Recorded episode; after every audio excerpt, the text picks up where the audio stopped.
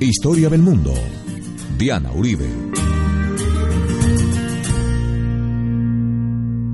Buenas. Les invitamos a los oyentes de Caracol que quieran ponerse en contacto con los programas, llamar al 302-9559, 302-9559 entre semana, o escribir a info arroba la casa de la historia info arroba la casa de la historia o consultar nuestra página web www.lacasadelahistoria.com www.lacasadelahistoria.com y le recordamos a los oyentes que Caracol Radio y La Casa de la Historia son los canales oficiales del trabajo de historia del mundo, no hay otros. Hoy vamos a ver la desestalinización, el fin de la era de Stalin y el mundo adquirirá un tono ruso durante los siguientes 48 años.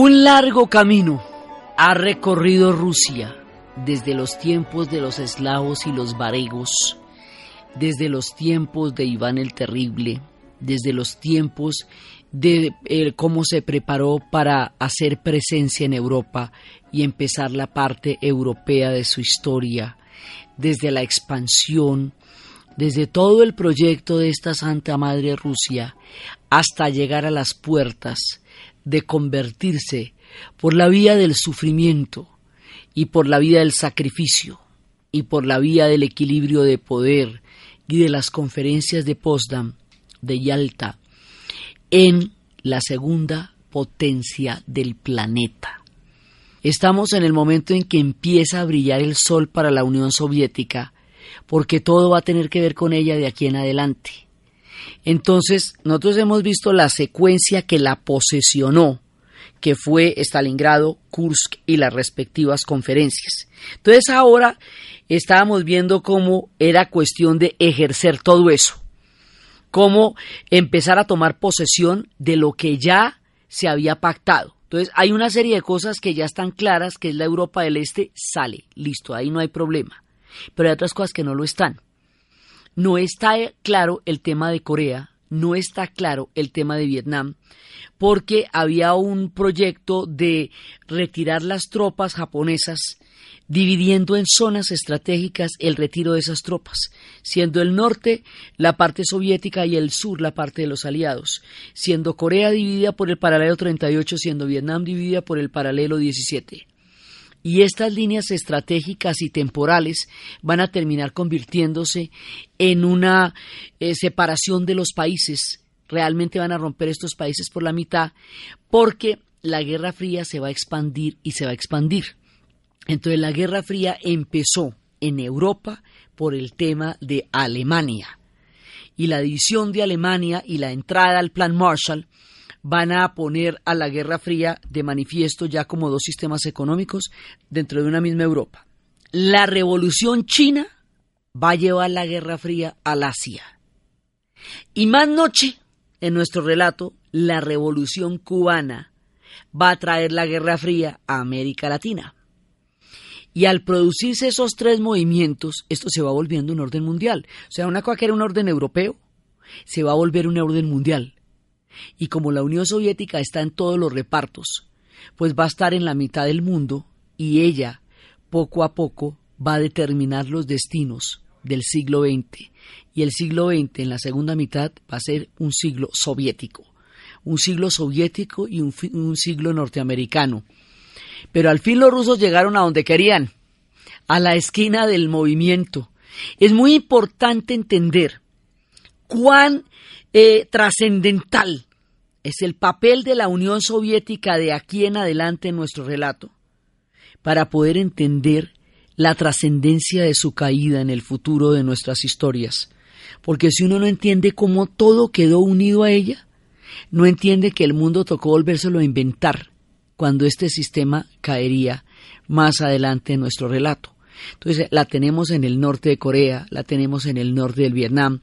Y con la revolución china, la cosa se va complicando porque ya toda la, la, Rusia, la Unión Soviética es comunista, la China es comunista y los países que están abajo están en pleno proceso de descolonización y por donde va saliendo la descolonización, es decir, por donde van perdiendo las colonias los ingleses y los franceses que habían tenido el reparto del mundo durante el siglo XIX y la primera mitad del siglo XX, por ahí se va metiendo la Guerra Fría, porque consideran que el Asia como bloque se está volviendo comunista en la medida en que la, la, Unión Soviética lo es, la China lo es y el sudeste asiático entra en un proceso de descolonización lo que va a hacer que Forrest Dool inaugure lo que se va a llamar la política de contención.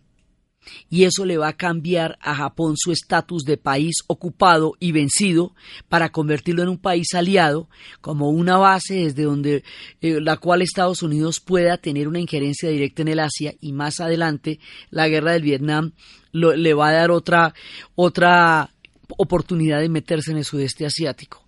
Entonces es por la revolución china que se va a producir una guerra, digamos, eh, en Corea, porque ahí se va a volver un tema eh, geopolítico. Hay un momento en que Corea del Norte cruza el paralelo 38 y cuando eso sucede, las Naciones Unidas le van a declarar la guerra y empieza esta guerra que se va a convertir en un empate porque ahí se ve que finalmente no la van a poder ganar. Es, en el momento en que China dice, si no se meten conmigo yo no tengo ningún problema. Si no atraviesan el río Yalu. Pero atravesaron el río Yalu y China dijo, se les advirtió. Entonces cuando China entra en la guerra, y una vez que China entra en la guerra ya no hay quien le gane, y es el momento en que MacArthur quiere echarle una bomba atómica a China, le dice, no, mira, MacArthur, te recomiendo que te tomes un tecito, te veo fatigado, te voy a explicar, la guerra es contra Rusia en Europa y no contra China en Asia. Entonces, tú descansa y lo relevan del mando. Pero de aquí en adelante, cada intersticio, cada grieta que se vaya produciendo en el mundo colonial anterior va a dar origen al posicionamiento de la Guerra Fría.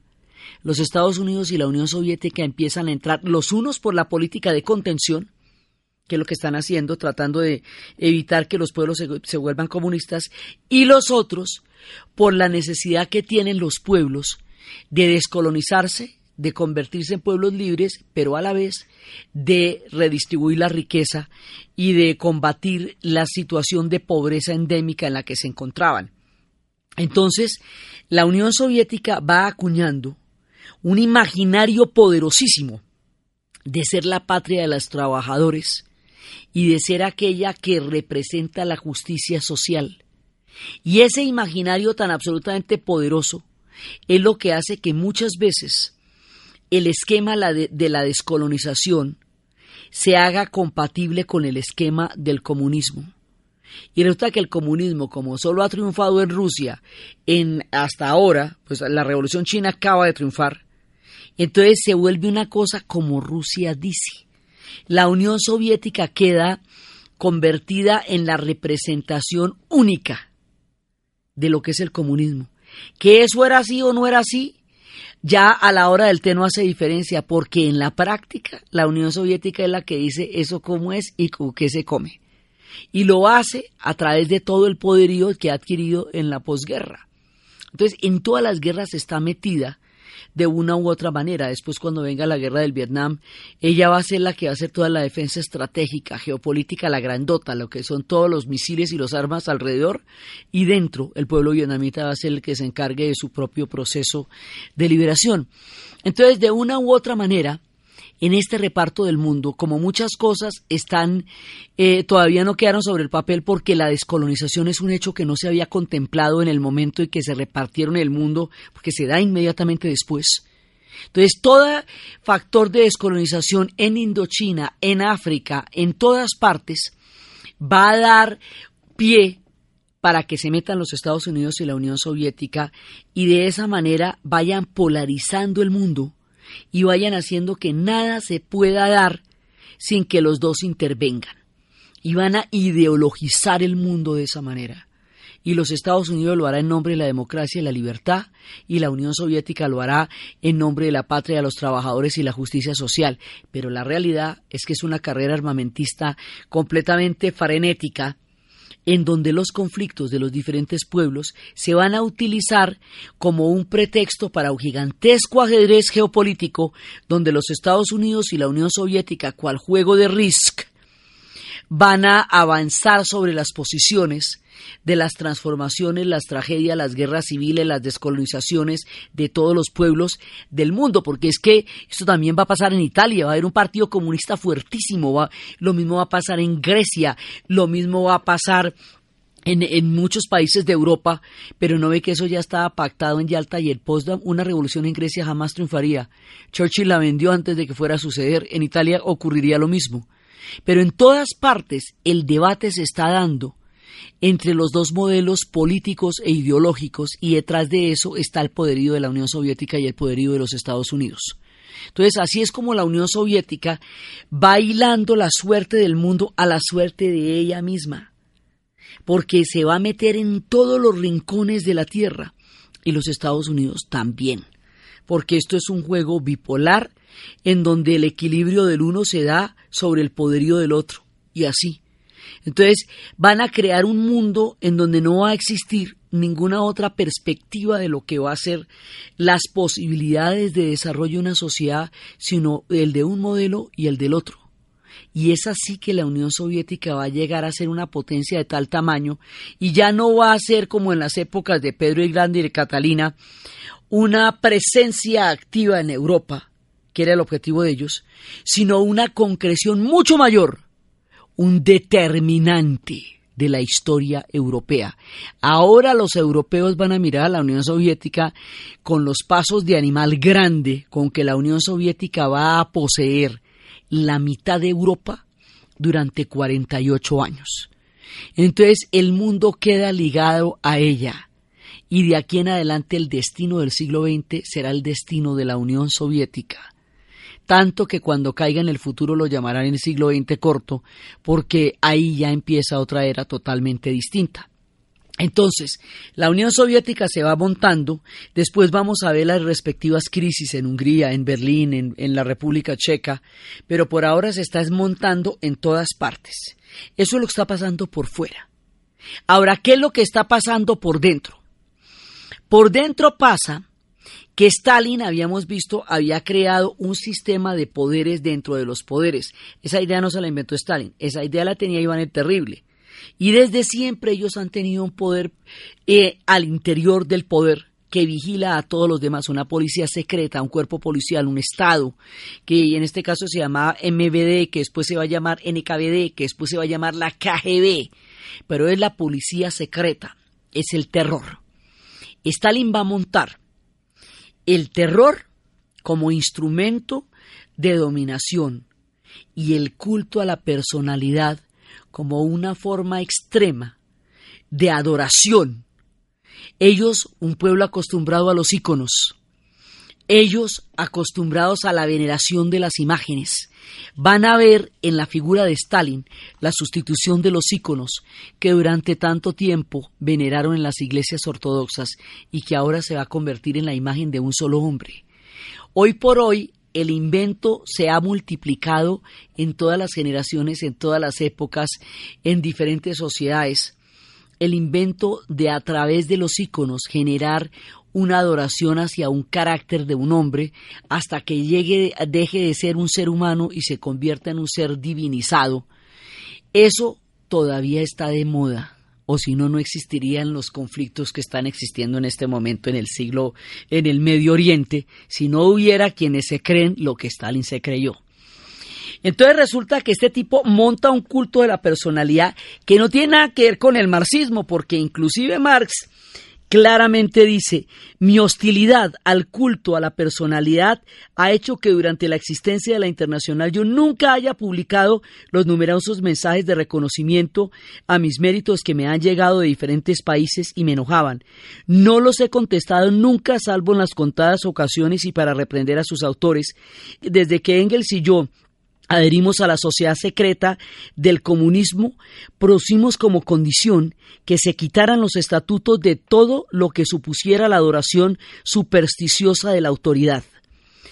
Eso dice Marx. Entonces, ¿de dónde salió esto en el marxismo? Si se supone que este tipo es que es el, el representante del comunismo. De la iconografía rusa, del sentido del padrecito, del padrecito zar, de la adoración a la figura del zar.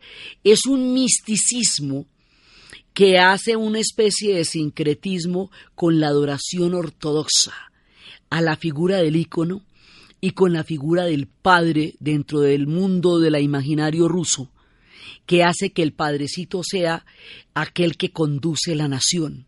O sea, este tema es mucho más ruso y zarista que comunista, porque si la idea es la inspiración es Marx, Marx dijo yo, yo no dije eso nunca, al contrario, dije todo lo contrario. Entonces Stalin va a montar alrededor de su figura un sistema de poder gigantesco y va, como habíamos visto desde las purgas de los años 30 y todo, a continuar ya cuando se estabiliza la cosa, vuelve a ser un sistema de purgas. Y va a ser una persecución contra la cultura y contra el arte sumamente seria.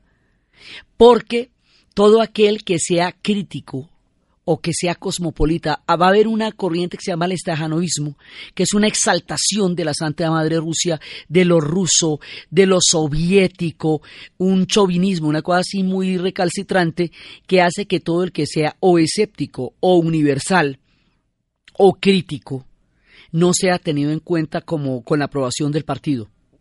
Así, las figuras como Boris Pasternak y su doctor Chivago, en donde lo único sublime e idealizado es el amor, todo lo demás es visto con escepticismo.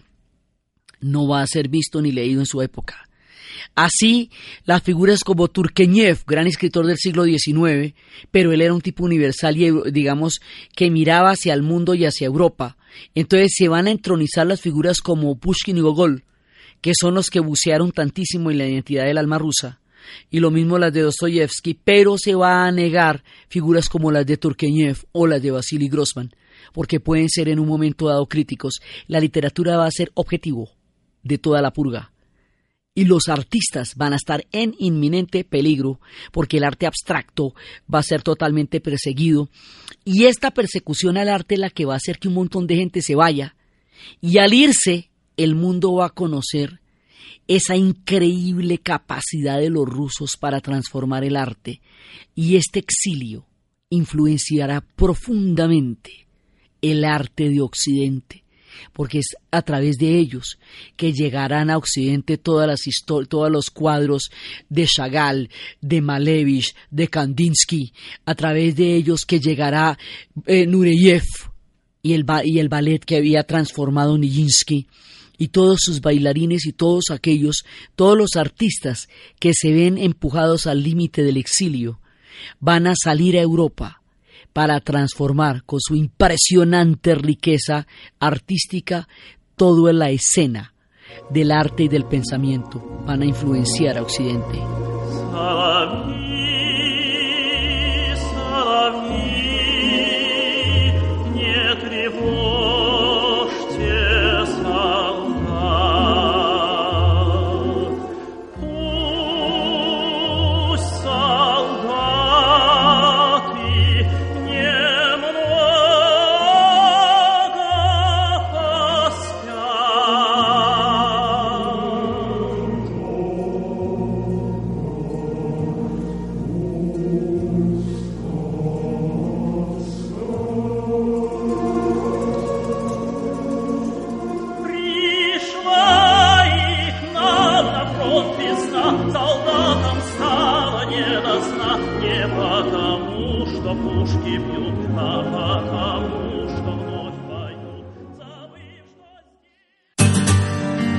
Historia del mundo de Caracol Radio con Diana Uribe.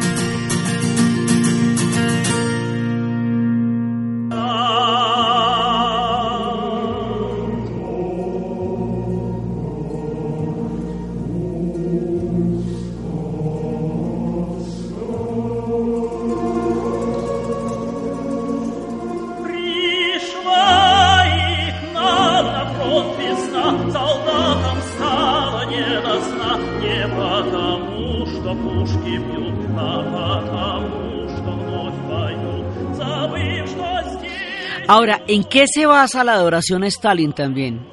Pues en los logros. Se basa en el hecho de que es durante su tiempo en que Rusia se transforma en una gran potencia.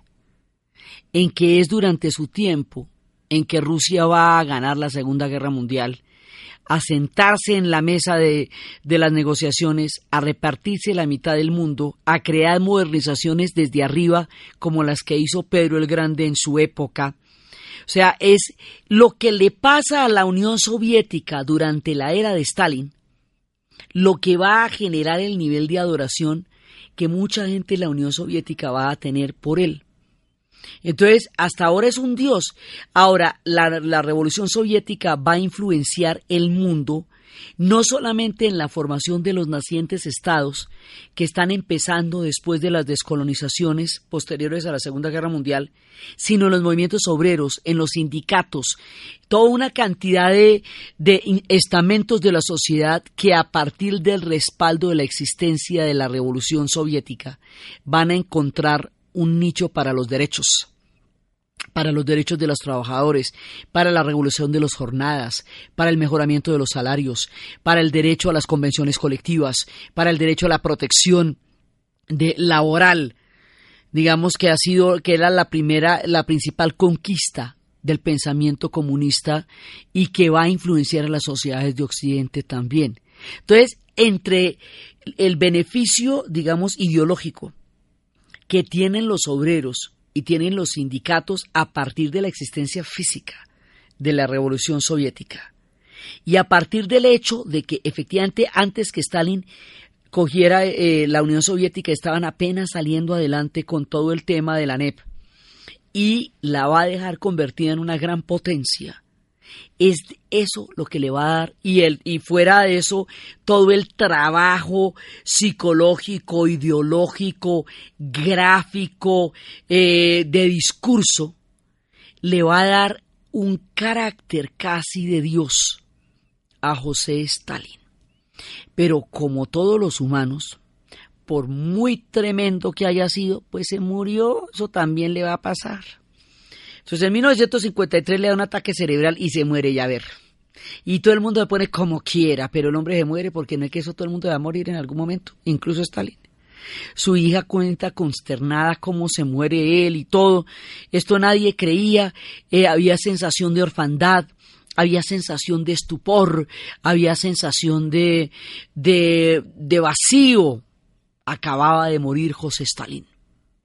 Y después de eso, viene otra era completamente diferente, porque la que viene es la era de Khrushchev.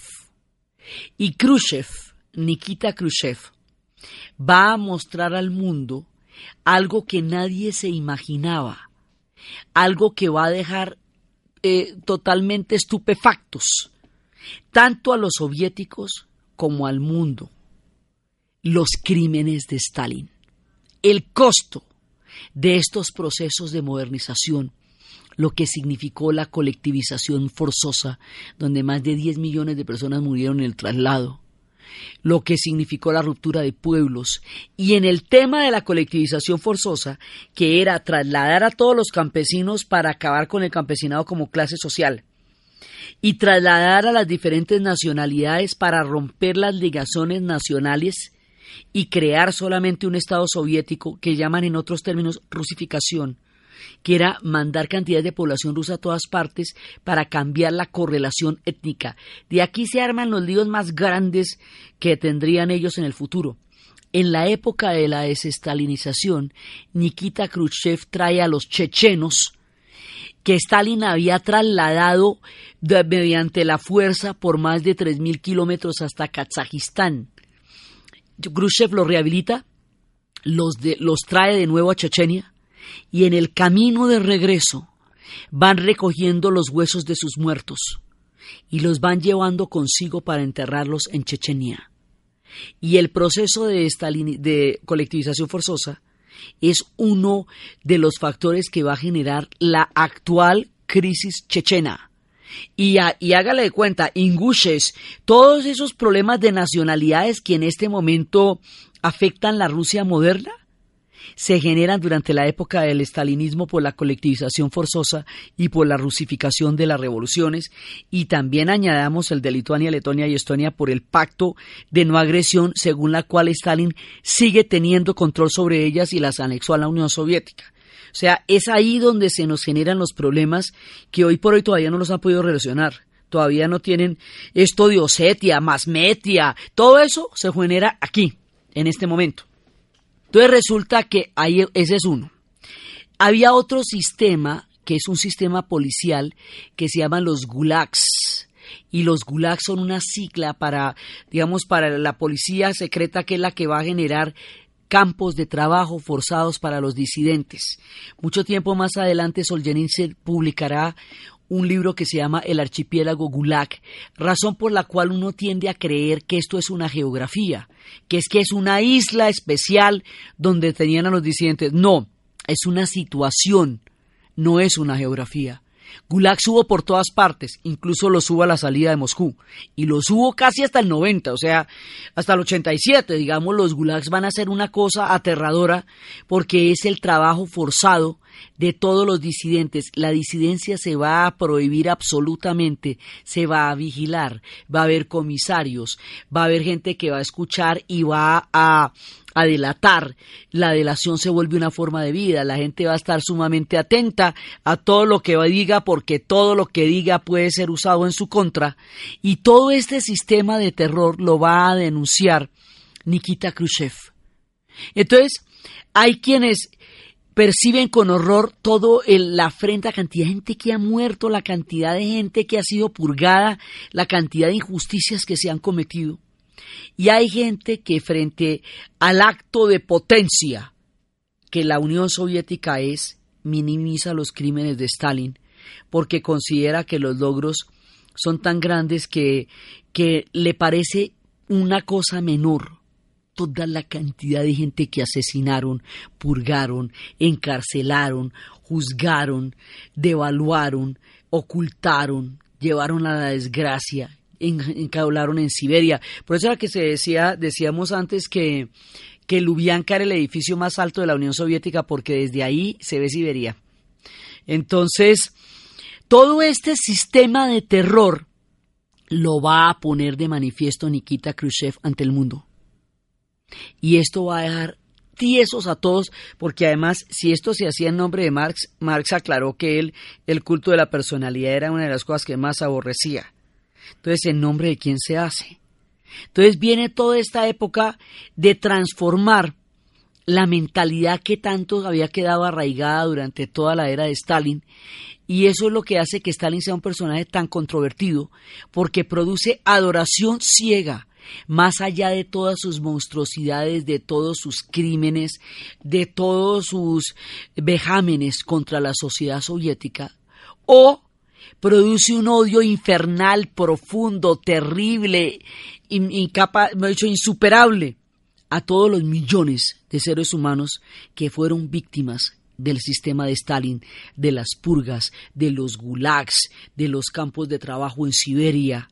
Entonces, queda entre las dos, entre el monstruoso, entre lo demoníaco, entre lo dantesco, entre lo terrible, y entre la transición de la Unión Soviética de un pueblo tratando de construir una revolución a una potencia planetaria, cuyo emblema queda representado en la figura de José Stalin. Entonces, por eso es que la cosa es de las dos dimensiones, y siempre quedará la grieta de la monstruosidad de sus crímenes, comparables con los del nazismo, y siempre quedará la adoración y la aureola de misticismo de los logros de la Unión Soviética en sus manos durante todo el periodo en que él la gobernó. Y el hombre que hace este equilibrio, este balance en la historia, va a ser Nikita Khrushchev.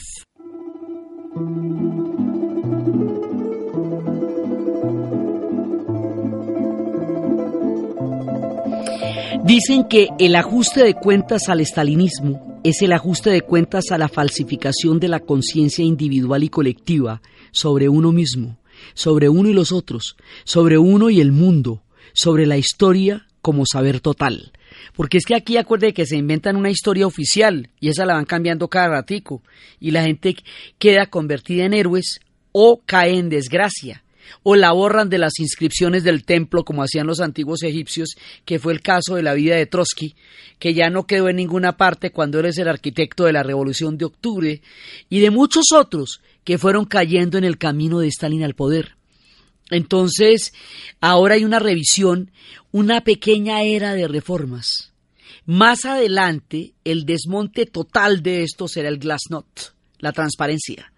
La perestroika será en el futuro la apertura y el glasnost la transparencia, porque aquí se va creando un manto de ideología sobre toda la historia a conveniencia de los dictámenes del partido en su momento. Entonces, así la Segunda Guerra Mundial no será la Segunda Guerra Mundial, sino la Gran Guerra Patriótica. Y prácticamente la pelearon ellos solitos sin que nadie más estuviera por, por, un lado. Igualmente los gringos, eh, para ello la guerra es Pearl Harbor y Normandía.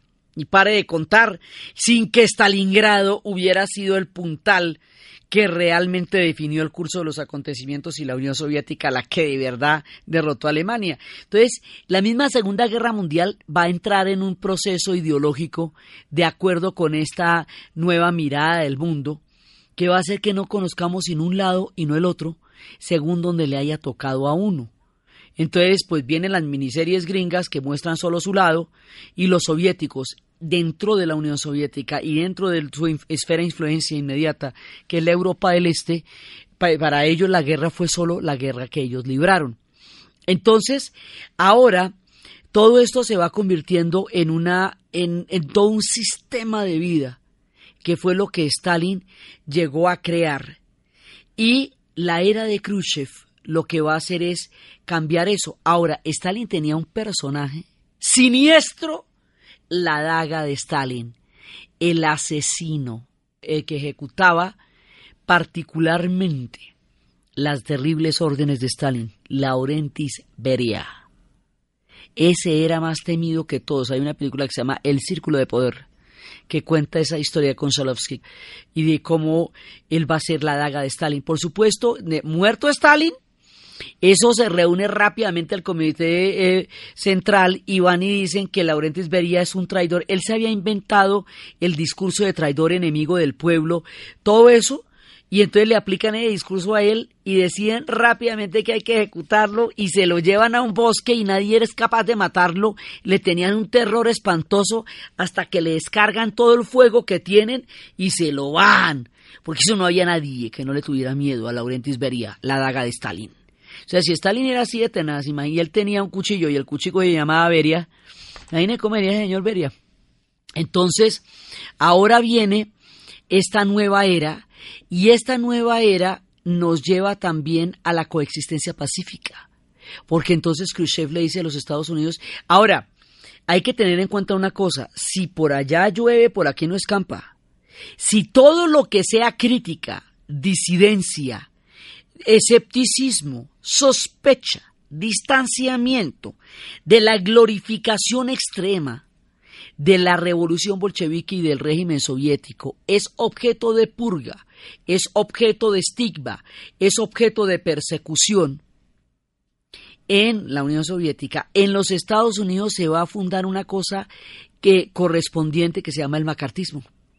A partir de la guerra de Corea, en Estados Unidos, el senador McCarthy, como esa guerra no, no va a llegar a una derrota, a una victoria definitiva, porque eso queda en tablas, ya cuando se dan cuenta que contra China tampoco se van a poder meter y que la Unión Soviética también está ahí, entonces él dice que no hay sustituto para la victoria, que si los Estados Unidos no llevó a la guerra de Corea a una victoria total y definitiva, es porque elementos comunistas hay infiltrados en la cúpula misma del poder de los Estados Unidos y hay que empezar a rápidamente identificarlos para desmontarlos de ahí, motivo por el cual va a crear el Comité de Actividades Antiamericanas, que va a hacer una cacería de brujas, como se le conoció a este periodo, y, la, y va a perseguir a los artistas lo mismo que la Unión Soviética, y va a perseguir a la gente de Hollywood de la manera más terrible y va a crear una lista negra en donde no les vuelven a dar nunca papeles,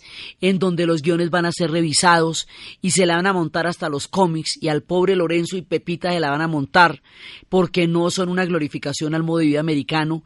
Entonces, lo que en la Unión Soviética lo convierte a usted en enemigo del pueblo, capitalista ¿sí? y, traidor, en los Estados Unidos lo convierte a usted en comunista, que es exactamente la misma vaina, pero al otro lado.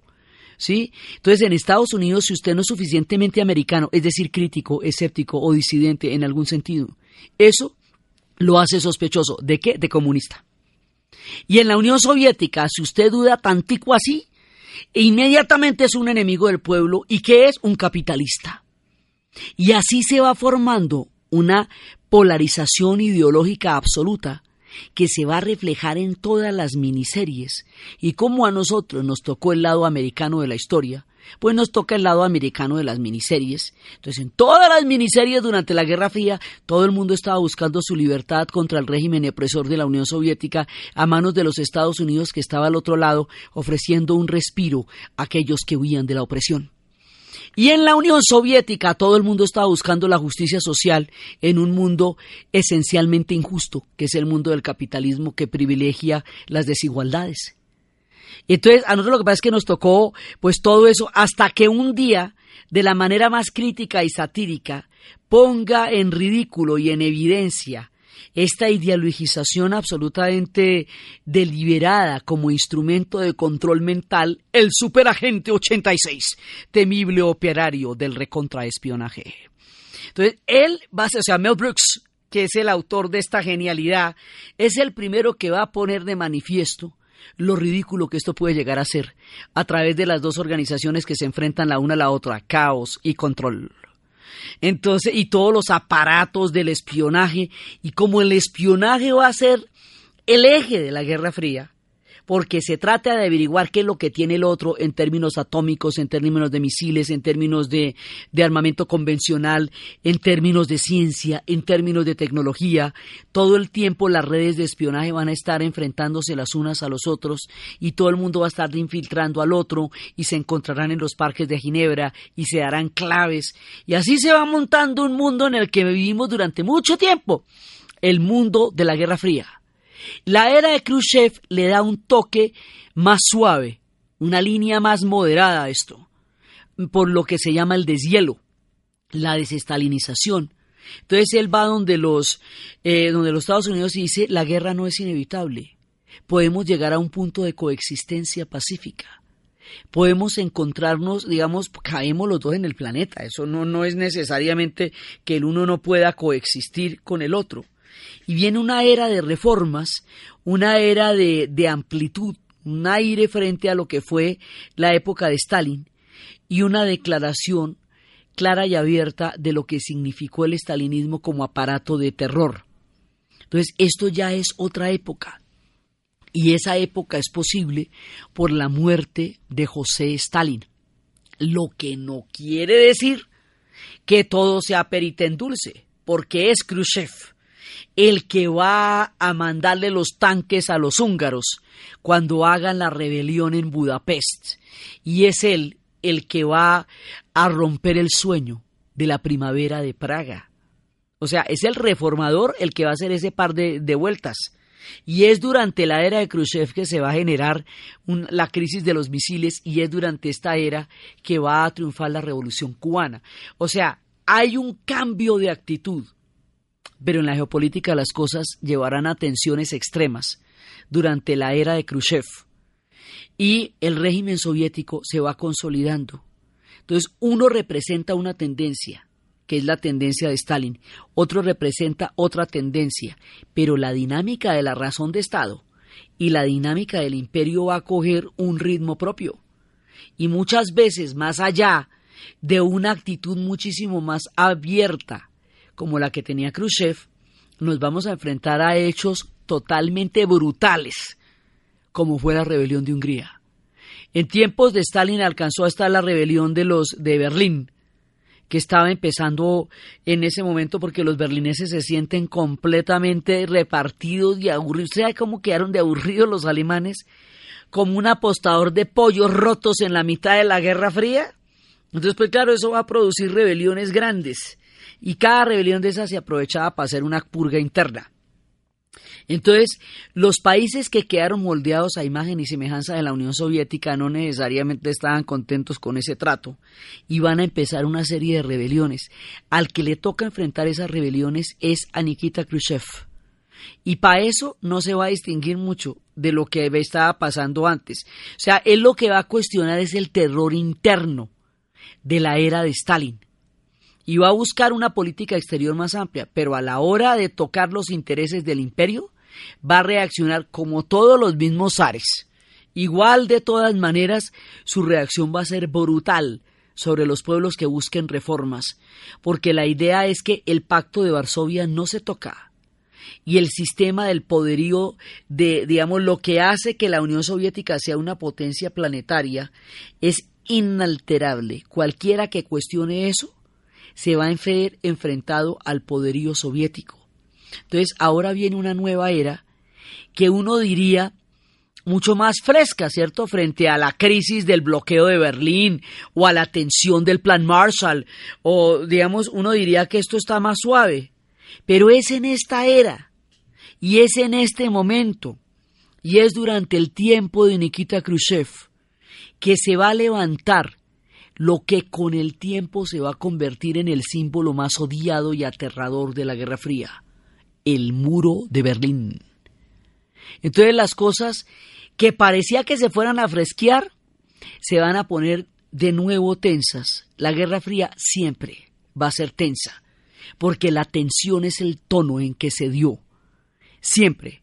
Y vamos a estar durante 48 años siempre cerca de un punto de confrontación total, o por lo menos de la utilización de ese miedo para poder eh, manipular una u otra sociedad.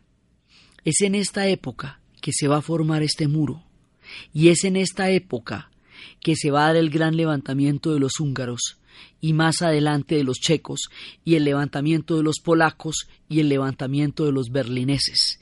Y estos levantamientos van a moldear también la política de Moscú, van a servir para purgas internas y van a tener consecuencias absolutamente trágicas para cada uno de los pueblos que va a intentar realizar su propia versión de los acontecimientos en los cuales quedaron circunscritos por el reparto que se hizo del mundo durante las conferencias que posteriores al, al, al fin de la Segunda Guerra Mundial y durante la Segunda Guerra Mundial.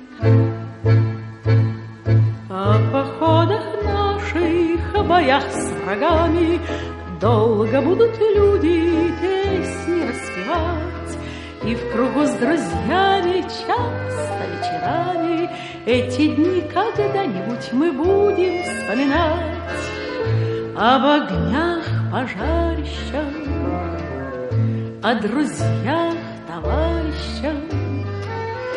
Где-нибудь, когда-нибудь мы будем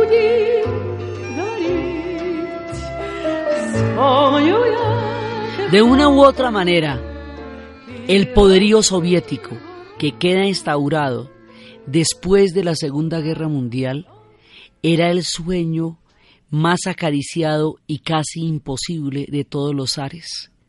Si usted le hubiera puesto a los zares a pedir un deseo, hubieran querido vivir el mundo que los soviéticos hicieron. O sea, los soviéticos terminan desarrollando el sueño de los zares, a través de un poderío absolutamente inmenso, total, unificado con su policía secreta, tomando todo el instrumento de lo que fue el sistema zarista, pero al servicio de la ideología comunista, ateo, con una persecución total contra la Iglesia Ortodoxa durante mucho tiempo, ya después de la guerra no tanto, y creando y dirigiendo los destinos del mundo. De, ellos pasaron de tratar de controlar los puertos que es de lo que se trata toda la primera parte de nuestra serie, a controlar con el tiempo el planeta. Y ese, ese estado mental, geopolítico, militar, económico, se forma en estos años. Durante la, época inmediatamente posterior a la Segunda Guerra Mundial y durante los años 50 y 60. Esto para los 60 ya está totalmente montado y ya está totalmente eh, consolidado. Es en este tiempo cuando la historia de Rusia se vuelve la historia del mundo. Es aquí cuando son el corazón de todo lo que vaya a pasar en el planeta. La historia de lo que pasó en Hungría, en la República Checa y la formación del temible muro de Berlín, que va a cargar todo el elemento simbólico de la división de la Guerra Fría, es lo que vamos a ver en el siguiente programa. Entonces, desde los espacios del culto a la personalidad, de la figura odiada o divinizada de José Stalin, de la Unión Soviética como potencia hegemónica y planetaria, realizando así el viejo sueño de los zares, y de la historia que gravitará alrededor de sus acontecimientos en la narración Diana Uribe, en la producción Jessy Rodríguez. Y para ustedes, feliz fin de semana.